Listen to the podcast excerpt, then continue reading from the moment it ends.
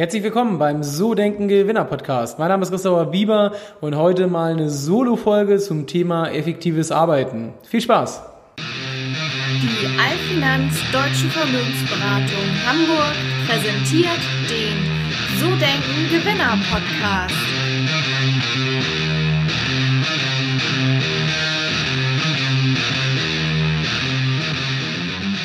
Herzlich willkommen zum So Denken Gewinner Podcast. Heute eine Solo-Folge und zwar zum Thema effektives Arbeiten. Ähm, ich glaube, das Problem kennt jeder, der gerade zuhört. Man versucht immer eine ganze Menge umzusetzen, eine ganze Menge zu erledigen, aber am Ende des Tages fällt es doch dem einen oder anderen relativ schwer, sich auf das Wesentliche kon zu konzentrieren und ähm, wirklich auch konzentriert äh, am Tag mehr zu schaffen. Und wie man das kann, was für Lösungsmöglichkeiten dafür bestehen, darüber möchte ich jetzt mit euch sprechen. Ja, generell kann man sagen, es ist so, wir alle konsumieren täglich ähm, mehr als je zuvor und wir produzieren auch mehr, mehr als je zuvor. Ähm, ich glaube, dass wir Tag für Tag mit Informationen einfach überschüttet werden, dass Tag für Tag uns Dutzende oder gar hunderte E-Mails erreichen, Anrufe, ähm, die uns alle dazu auffordern, etwas zu tun. Und Viele von uns verwenden ihre Energie darauf, alles zu erledigen und überall dabei zu sein, ohne eine Unterscheidung zwischen dem Wesentlichen und dem Unwesentlichen vorzunehmen. Ähm, aber es gibt bestimmte Produktionstechniken, die uns dabei helfen können, jeden Tag möglichst viel von alledem zu erledigen. Und ähm, vieles tun ist aber nicht gleichbedeutend damit, viel zu schaffen. Wer viel tut, der tut meist auch viel Unwichtiges oder Unwesentliches. Und da ist es halt besonders wichtig, dass wir uns Grenzen setzen und uns zwingen, den Fokus auf die wesentlichen Dinge zu legen. Wie wir das schaffen, darüber sprechen wir jetzt so die nächsten 10, 15 Minuten. Grundsätzlich kann man sagen, indem wir uns auf wesentliche Dinge beschränken, schaffen wir es mit minimalen oder mit weniger Aufwand maximale Wirkungen zu erzielen. Und wer sich beschränkt, der lernt vor allen Dingen in allen Lebenslagen ähm, seine Energie auf die wesentlichen Dinge zu konzentrieren, die wirklich wichtig sind. Wer sich zwingt, weniger Aufgaben zu erledigen, kann dafür die wirklich wichtigen Sachen zuverlässig und gut erledigen. Und wer sich auf die wichtigsten Projekte beschränkt, statt 20 parallel zu bearbeiten, kann diese schnell und erfolgreich abschließen.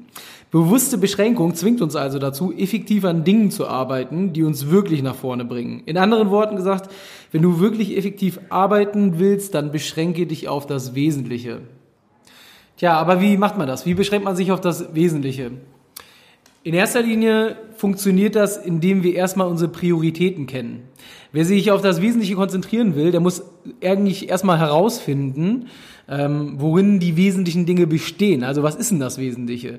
Und sobald wir das wissen, was für uns essentiell ist, können wir auch anfangen, alles nicht essentiell aus unserem Leben zu entfernen.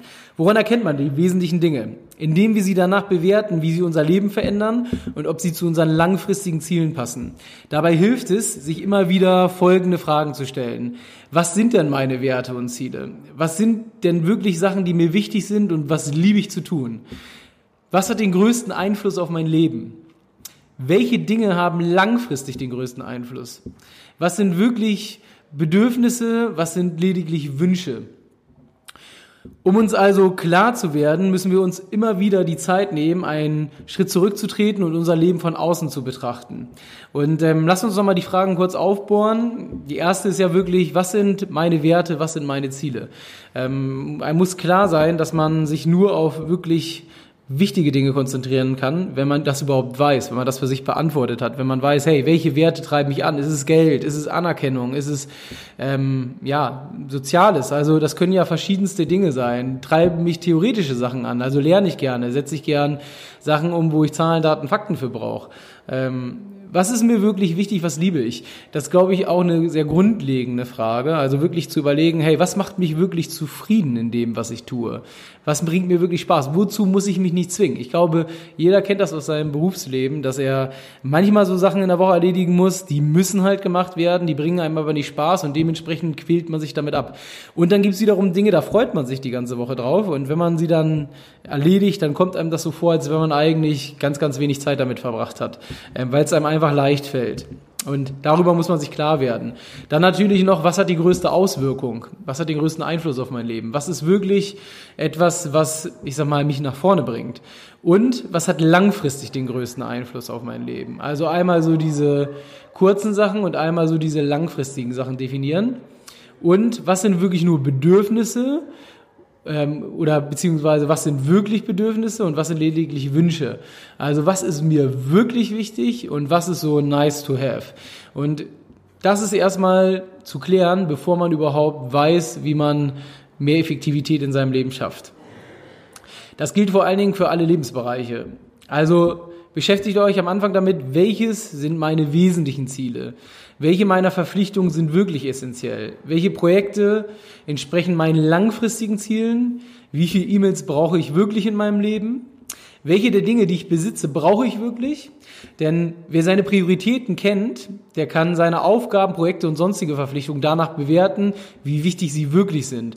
Es lohnt sich also, die Zeit zu investieren, um über diese wichtigen Dinge und diese wichtigen Fragen Klarheit zu schaffen.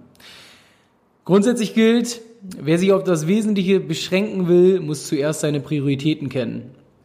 Was ist der nächste Schritt, um dann das Ganze in die Tat umzusetzen? Tja, man muss eigentlich sagen, wer Prioritäten dann kennt, das heißt ja noch lange nicht, dass dann das Ganze umgesetzt wird. Das heißt, Prioritäten müssen auch gelebt werden. Also muss man natürlich eine Entscheidung treffen und man muss sie auch kommunizieren. Das ist im Prinzip sonst so ein bisschen wie Shoppen ohne Grenzen. Also ohne Beschränkung zu leben. Nur wenn wir uns ein Budget auferlegen, dann zwingen wir uns auch dazu, bei essentiellen Dingen zu bleiben und nicht irgendwie wild durch die Gegend zu kaufen. Indem wir uns also scheinbar beschränken, fokussieren wir unsere Energie auf die wirklich wichtigen Dinge. Wir hören auf, Zeit und Energie auf Dinge zu verwenden, die eigentlich diese nicht verdienen. Also wo es sich nicht lohnt, wirklich auch Zeit oder auch Geld zu investieren. Es geht also nicht darum, uns einzuschränken, vielmehr schaffen wir uns durch bewusstes Beschränken Freiräume für das Wichtige, indem wir uns von Unwichtigen befreien. Indem wir zum Beispiel unwichtige Projekte abgeben, schaffen wir Zeit, die wir zum Beispiel mit Menschen verbringen könnten, mit denen wir gerne Zeit verbringen wollen, also Freunde und Familie. Womit beginnt das? Das beginnt grundsätzlich damit, dass man lernt, Nein zu sagen. Also, dass man nicht zu allen Dingen, egal ob beruflich oder privat, ähm, bei allen ich sag mal, Menschen, die auf einen zukommen und etwas von einem möchten, ja sagt, sondern wirklich lernt Nein zu sagen. Und wer das lernt, der stößt andere damit viel weniger vor den Kopf, als er denkt.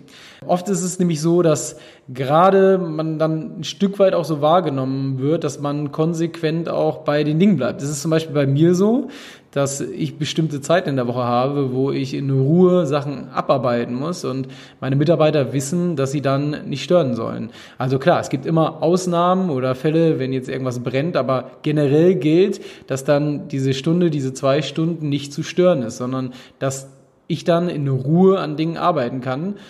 Es wird dann auch so wahrgenommen, äh, von den Mitarbeitern und letzten Endes ähm, auch dann akzeptiert am Ende des Tages und man stößt damit auch keinen vor den Kopf, weil man sonst nicht seine Dinge erledigt, die man sich für die Zeit oder für den Zeitraum vorgenommen hat. Wichtig ist nur, dass man das kommuniziert, also dass man sich nicht abschottet, keiner weiß, warum, hey, ist jetzt nicht ansprechbar, sondern triff Entscheidungen, triff Entscheidungen, wann du ansprechbar bist, wann nicht und dann kommuniziere sie auch. Wenn du dein Leben ändern willst, dann ändere deine Gewohnheiten. Wenn wir uns wirklich dauerhaft verändern möchten, müssen wir lernen, neue Gewohnheiten aufzubauen. Das funktioniert am besten, wenn wir uns darauf beschränken, zu einem Zeitpunkt an einer neuen Gewohnheit zu arbeiten. Wenn wir es einen Monat lang schaffen, eine neue Gewohnheit jeden Tag auszuführen, dann geht sie uns in Fleisch und Blut über. Um sicherzustellen, dass uns die Motivation nicht abhanden kommt, sollten wir unser Vorhaben öffentlich machen. Im Idealfall schließen wir uns mit anderen zusammen, die ebenfalls an ihren Gewohnheiten arbeiten wollen und unterstützen uns gegenseitig.